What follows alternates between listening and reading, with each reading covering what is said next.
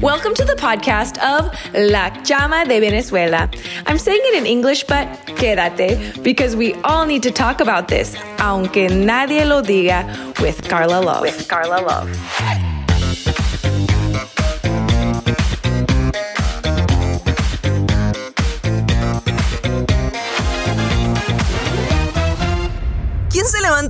Dice, voy a emigrar, me voy de aquí, voy a dejar todo lo que he conocido y no se quiebra en el camino?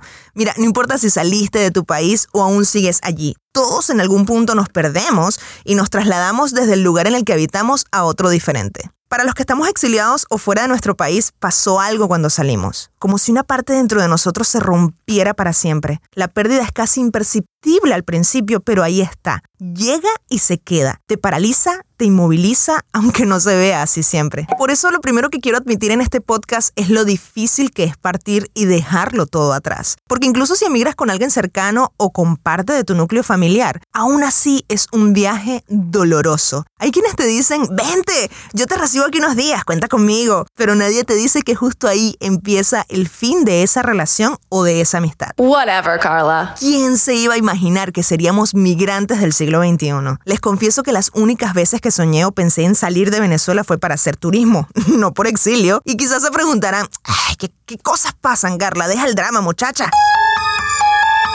La expectativa es una cosa y la realidad es otra, muy diferente. Pero bueno, ¿qué le vamos a hacer? Ni modo, el tiempo pasa, la vida se va. Pero bueno, con ella también llegan los aprendizajes a través de la experiencia, ¿no? Así que para adelante, chamo. Whatever, Carla. Miren, hay tres cosas que he aprendido que nos pasan a todos. La primera es quebrarte. Los recuerdos te tocan a la puerta cada día y no sabes cómo recibirlos. Me tomé un espacio de casi tres años para comenzar a hablar de las cosas que nadie dice a la hora de emigrar, porque yo simplemente no estaba lista para hablar de esto. ¿Y por qué? Bueno, porque uno no puede enseñar nada sano desde las heridas. Y la realidad es que el que emigra sufre. Es una separación o una ruptura en muchos sentidos, chamo. Cultural, social, emocional, física. Y puede que estés pensando, come on, Carla, todos sufrimos.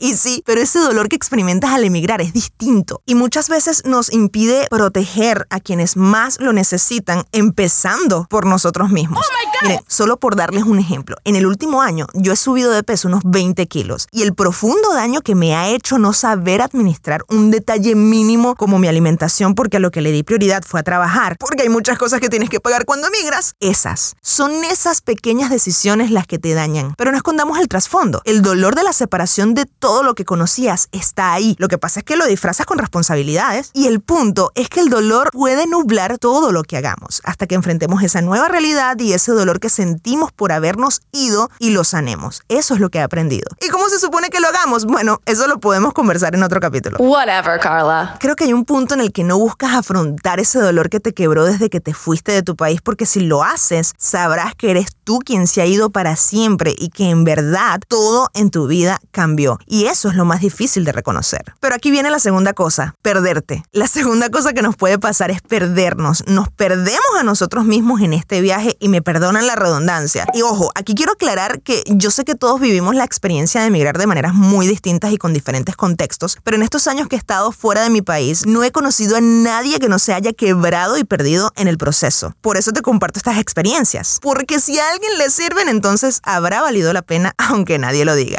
Y es que nos perdemos porque se nos hace muy complicado asimilar que lo que eras ya no es. Lo que dejaste atrás ya no está. El trabajo que tenías es justamente eso, el pasado. El país que te recibe no está obligado a darte los mejores puestos de trabajo ni los mejores salarios aunque probablemente por eso también te fuiste buscando mejores oportunidades. Y hay quienes dicen, por supuesto, cuando emigran, no importa, yo, yo voy a trabajar de lo que sea. Algo que en alguna medida me parece lindo, pero hablemos claro, nadie sueña con ir tan atrás en su profesión o comenzar tan desde abajo que el suelo se te convierta en una extensión de ti mismo. En el momento en el que estás limpiando esa casa tan lujosa, cuando estás tomando la orden de algún cliente, allí cuando estás trabajando en esa cocina o sirviéndole un vaso con agua a alguien en otra mesa, cuando estás pintando esa casa que no es tuya, quizás colocando o mezclando el cemento que nunca en tu vida habías usado. Allí, mientras tratas de aprender otro idioma y no le entiendes a nadie a tu alrededor, en esa plaza donde vas a vender helados todos los días, en esos comercios donde nadie te da trabajo o en aquellos lugares donde te menosprecian por ser extranjero tan ajeno a esa nueva tierra. Quizás en los tantos sitios que visitas haciendo delivery o mientras llevas a muchas personas a su destino aunque parezca que no tienes ni idea de dónde va el tuyo. Allí, justo allí, el norte se te vuelve sur. Mirar a los lados no es suficiente y miras al cielo y hasta te llegas a creer la mentira que ni Dios te entiende. Y no, no eres lo que haces, estoy de acuerdo contigo, pero tiendes a convertirte en el reflejo de aquello en lo que te enfocas. Por eso, lo que hacemos importa. Oh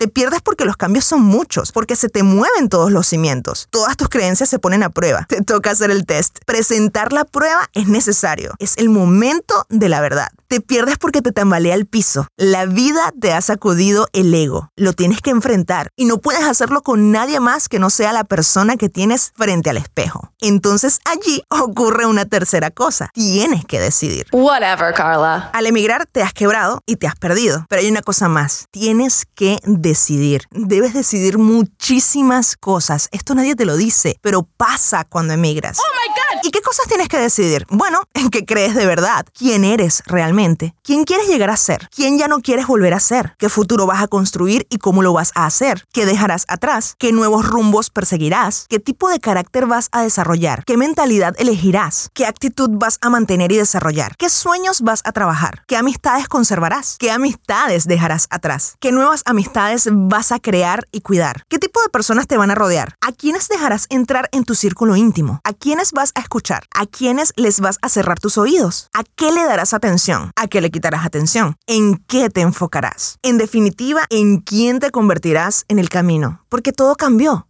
pero tú debes tomar decisiones porque en el momento en que te niegas y no te lo planteas, allí empieza el suplicio, el camino de tormento y de mayor frustración en tu vida. Negar o ignorar lo que estás viviendo internamente es la mentira más grande que te podrás inventar cuando emigras. Cuidado aquí, porque ciertamente no lo asimilas, no lo quieres aceptar, te cuesta, pero todos los que emigramos hemos estado ahí.